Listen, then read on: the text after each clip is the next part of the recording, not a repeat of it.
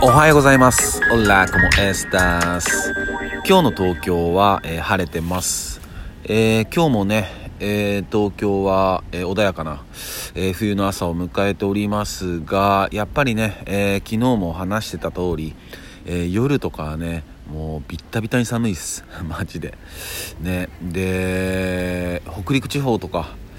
ねえー、と結構大雪警報出てたりしてね映像とか見たけどだいぶ降ってましたよね。うんだ本当にこうまあ当たり前なんだけども、えーところかもう噛んだ。今日も噛んだな。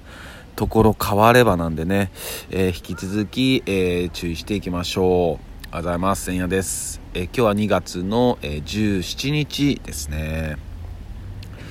で昨日ね、えーそのまあちょっとカナダがね、えーどうやらちょっと怪しいぞというかうーまあ個人の自由というものが、えちょっと危機脅かされてんじゃないのかと。うん例えば、まあ、このワクチンを、えー打たないであったり、えーそういう、まあ、ワクチンを打てとその強制する物事に対しての、まあ、デモとかに、えー参加した人たちの、えー口座も凍結する、えー緊急事態宣言を、えー国首相が出していると。でまあ一応ねその何て言うのかなまあ、ネットのニュースにも流れてるしで、まあ、その経済系のニュースにも出てるんでまあフェイクではないんだろうなとは思ってるんですけど、まあ、そのいかんせんね、えっと、現場にいないんでそのカナダに住んでる、えーちょっと友人に、えーメールをね、えーちょっと飛ばしてみました。うん、あのどんな感じなのかなと思ってっていう感じでメールを飛ばしたら、まあ、すぐ、えっと、返信くれて。で、まあ、結婚してて子供もいるんだけど、えーちょうどね、えっと、僕がメールした時に、えーちょうどそのコロナの、えーテストをしてたと。うん。で、えーっとどうやらパートナーが、えー先日その、まあ、陽性反応になってしまって、まあ、本人もちょっとあの喉が痛くなってきてるんでって言ってて、まあ、もしかしたら明日ぐらいにはあのテストの結果は、まあ、簡易テストの結果は陰性だったけど、まあ、明日ぐらいにはま陽性になるんじゃないのかっていうことは話しててで、えっとそのカナダの具合っていうのがなんかこう今ね僕はそのいろんなものを規制してきてるっていう風な、えー表現発言をしたんですけども、えーそのカナダに住んでその友達から言わせると、えーその感染カナダは、えー接種率は高いけどもやっぱり、えー感染はまだまだ拡大していてでそんな中その大規模なあの規制緩和をね、えーしてるらしくてでそれはどうなんだろうっていうふうに、え思ってると。うん、でまあ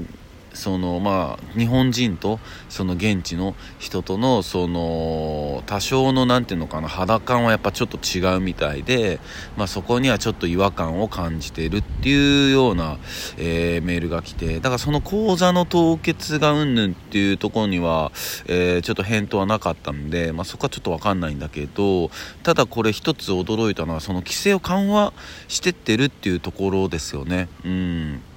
だやっぱこういうところもやっぱそのねやっぱちゃんとこう現地に住んでる人にねこう裏を取っていかないと見えなかった事実だなと思って。うんこのこういうこと知らなかったら多分ねえっ、とまあ頭ごなしではないけどあのまあ制限されてくされてるっていう印象の方が大きかったですもんね。うん。まあまあどうなるんだろうなとは思ってて。うんまあでもその結局こう他人事じゃないんですよね。うん。他人事じゃなくて。ただまだこう日本人はやっぱりこうなんていうのかな。やっぱこうちょっとこ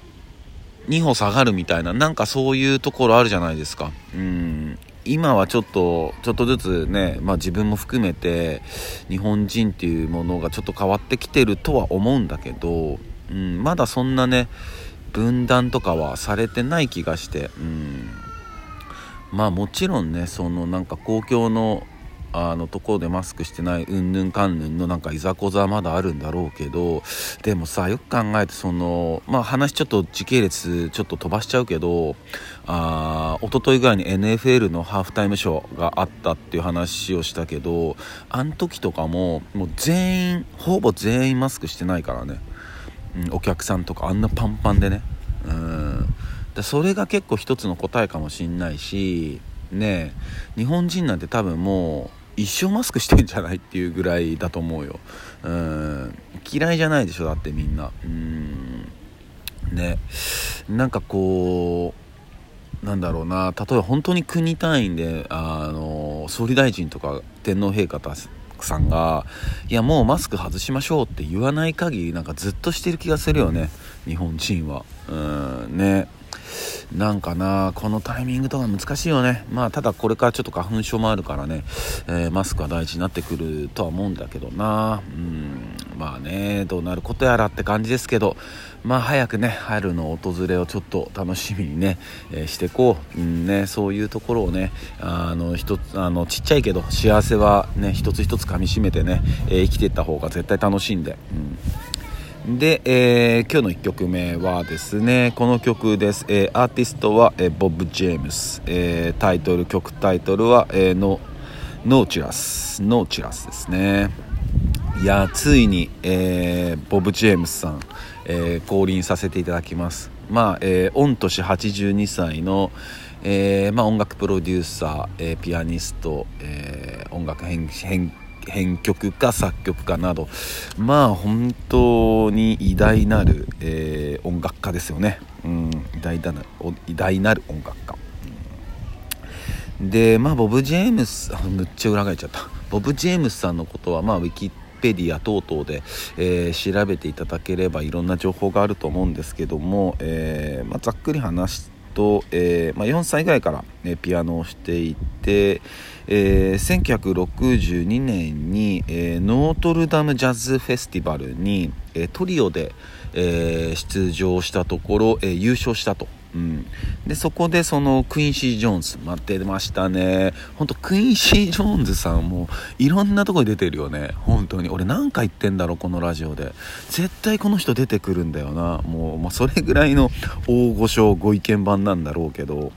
まあ、クインシー・ジョーンズの目に留まってあああいつはやばいぞってなって、まあ、そこから、えー、キャリアをスタートさせて、まあ、そのトリオで、えー、作品を出したりとか。あとはそのクインシー・ジョーンズの、えアルバムの録音に参加したりとか、まあえー、そういう録音のバンドメンバーになったりとか、まあ、そういうふうに、まあ、キャリアを、えー、一つずつ重ねてってで1974年に、えー、ファーストのメジャーデビューアルバム「ONE」を発表するんですけどもそれに収録されてる曲が、えー、1曲がこの「Nautilus」ですね。で、まあ、この「ONE っていう曲あ「ONE っていうアルバムは、まあ、本当に評価を得たんですけども、えー、十数年経ってもいま、えー、だに評価されてない曲があったんですよ。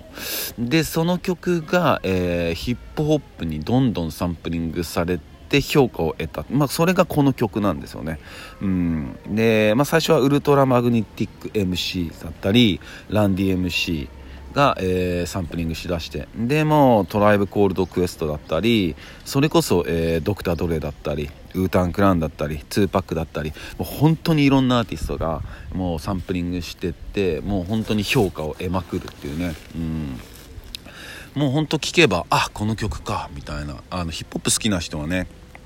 わかると思うし、まあ、そうじゃない人もあのすごい幻想的なね、えー、始まりで、うん、もう本当に、えー、ついついこう音楽の世界に、えー、引き込まれるような、えー、本当そういう楽曲ですね。うんなんかねこの曲なんでこの曲にしようかなと思ったのはまあちょっとイントロとか幻想的なってとこもあるんだけどなんかこう冬のえもやがなんかちょっと晴れてきてでなんかまあもやの最中にいるんだけどでその先には、まあ、春という光があってみたいな。なんかまあ今のね僕たちのあなんか暮らしというか、まあ、僕の暮らしにねなんかちょっと映像的感覚的になんかフィットするなと思ってね、えー、今日この曲に、えー、してみました、えー、ねまあ、これからもね、えボブ・ジェームスの曲は、えたくさん、え紹介させていただくと思うんですけどもまずはこの曲ですね、え今日はボブ・ジェームスの、えノーチラスでした、えそれでは、え今日も一日皆さんにとっていい日でありますようにシノピシャス。